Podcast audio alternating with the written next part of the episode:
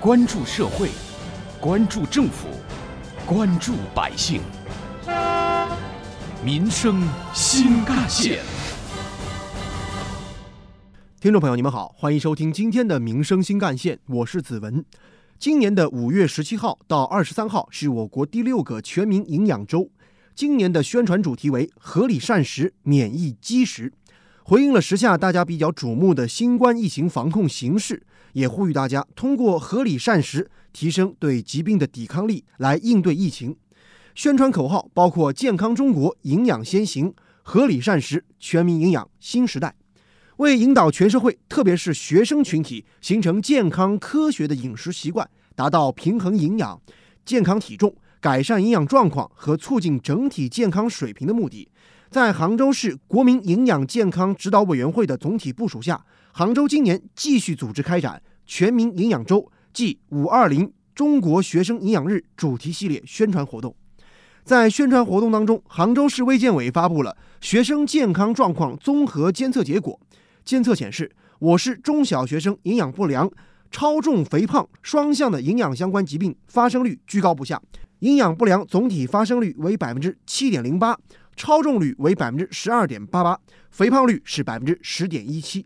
其中比较突出的包括小学男生超重率百分之十四点五九，肥胖率达到百分之十三点四一；初中男生超重率高达百分之十六点八三，肥胖率则是十二点五五。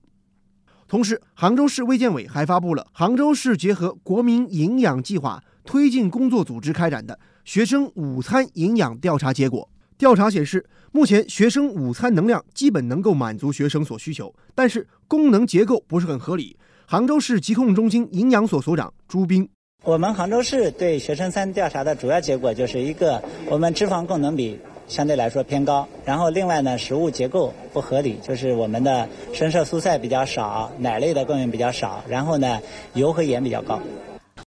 根据杭州市卫健委发布的数据显示，在具体的食物供给方面，存在食物类别供给不平衡的现象。诸如提供的主食以谷类为主，但是全谷物及杂豆、薯类的供应偏少；荤菜类主要以畜禽肉类，尤其是猪肉为主；水产类、蛋类、乳制品、大豆等优质蛋白质的食物供给比较少；而蔬菜中，深色蔬菜的供应量偏低，水果供应量也偏少。另外，学生餐加工过程当中，油炸的烹饪方式还是偏多的，在一定程度上也导致了脂肪的供给过量。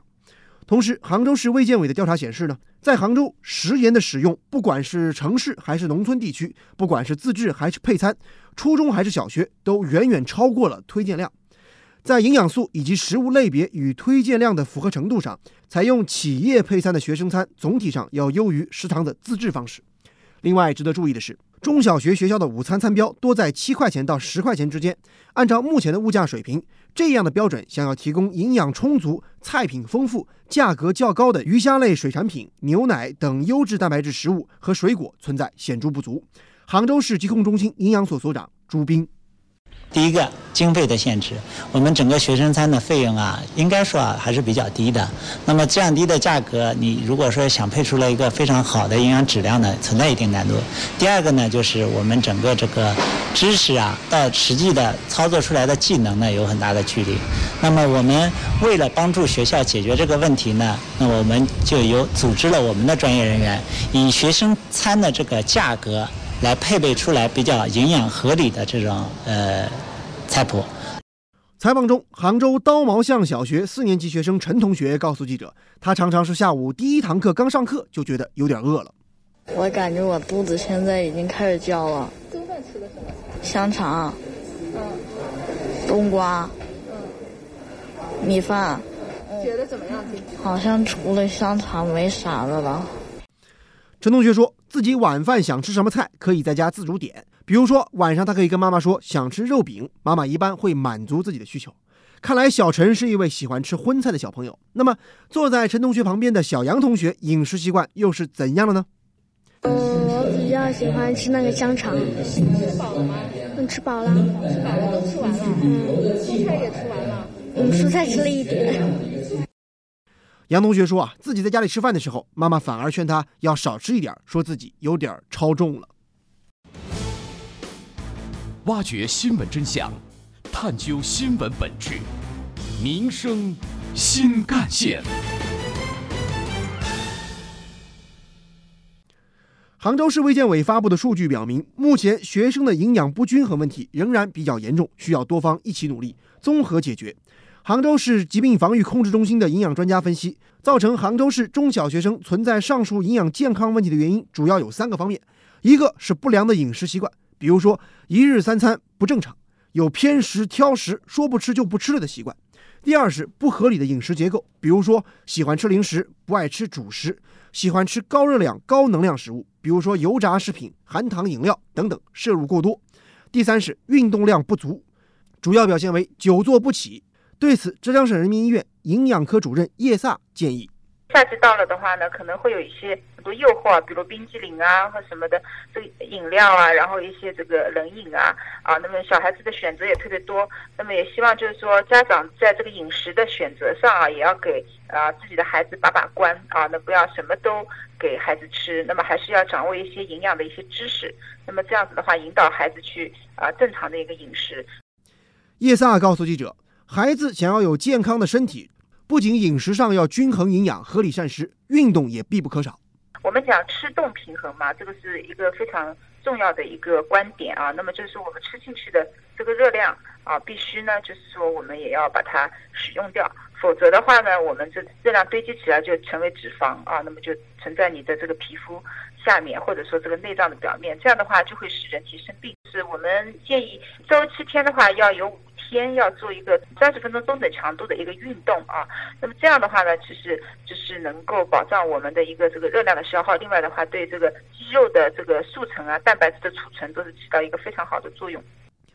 关于学生群体健康膳食内容，杭州市卫健委提醒。健康饮食要牢记五二幺幺零原则，五就是指每天要吃五个拳头大小的蔬菜和水果；二是指使用电脑、看电视、玩电子游戏的时间每天不能超过两个小时；一是指每天应当进行一个小时或以上中等强度或高强度运动；另外一个一是指每天吃肉不超过一个巴掌大小；最后这个零则是建议不要喝含糖饮料。有关于我们今天关注的孩子们健康膳食的话题，网友们的留言讨论也很热烈。网友黄山二三一说：“饮食很重要，祖国未来的花朵还是要重视的。”另外，网友幸福简单则表示：“学生的饮食好不好，关键要看学校的食堂怎么样。我们家长曾经去学校里边参观过，感觉还不错。”另外，网友幺九专则表示：“保证营养当然是好事，但是家长要特别注意，别让孩子吃成了胖墩儿。孩子的肥胖问题当然也值得关注。”有关于我们今天关注的。杭州学生营养监测结果出炉的话题，接下来您将听到的是本台特约评论员、资深记者叶峰老师的观点。听到这则消息的相关内容，虽然是有心理准备的，但是还是感到非常震惊。中小学生的超重率和肥胖率如此之高，恐怕也出乎很多人的预料。中小学生的肥胖率和超重率如此之高，意味着。这部分群体的整体健康状况不容乐观。我们小时候如果有个小胖墩儿，那也是极个别的，但现在小胖墩已经成了很普遍的一种现象。我们小时候家长是担心我们的营养不足，而现在则是要担心营养过剩。从健康学的角度来讲，营养过剩也是营养不良。最近看到一则报道，衢州市的江山外国语学校的校长王华斌今年五十一岁了。他每天都带领全校五百多个学生呢，在操场上跑步。早晨六点四十分就开始跑，跑一千两百米；下午还得跑八百米。有学生跑不动，那就是走也要走上这两千米。我想，学校在培养孩子良好的一种生活习惯，而我们的不少家长。似乎对孩子的健康并不是特别在意，虽然从心理来说，他们也懂得孩子的健康是第一位的，但是遇到具体问题的时候，他们总是把学科分数放在首位。很多家庭的孩子只让他们读书，四体不勤，五谷不分，什么家务劳动都不用参加。且不论这样的一个动手能力的培养是有欠缺的，就是对身体健康也是有损害的。中小学生营养不良，表面上看是学校的学生，但是他们更是每一个家庭的孩子，家长、家庭才应该更为重视孩子的健康。对于这种营养病的原因，专家已经分析得很清楚了，就是三句话，那叫爱睡懒觉、不吃早餐和缺少运动。早些年，我和一位教育专家讨论过孩子的成才标准究竟是什么。这位专家告诉我说，拱墅区有一个口号，要把孩子培养成身心健康、正直善良、学有所长的合格学生。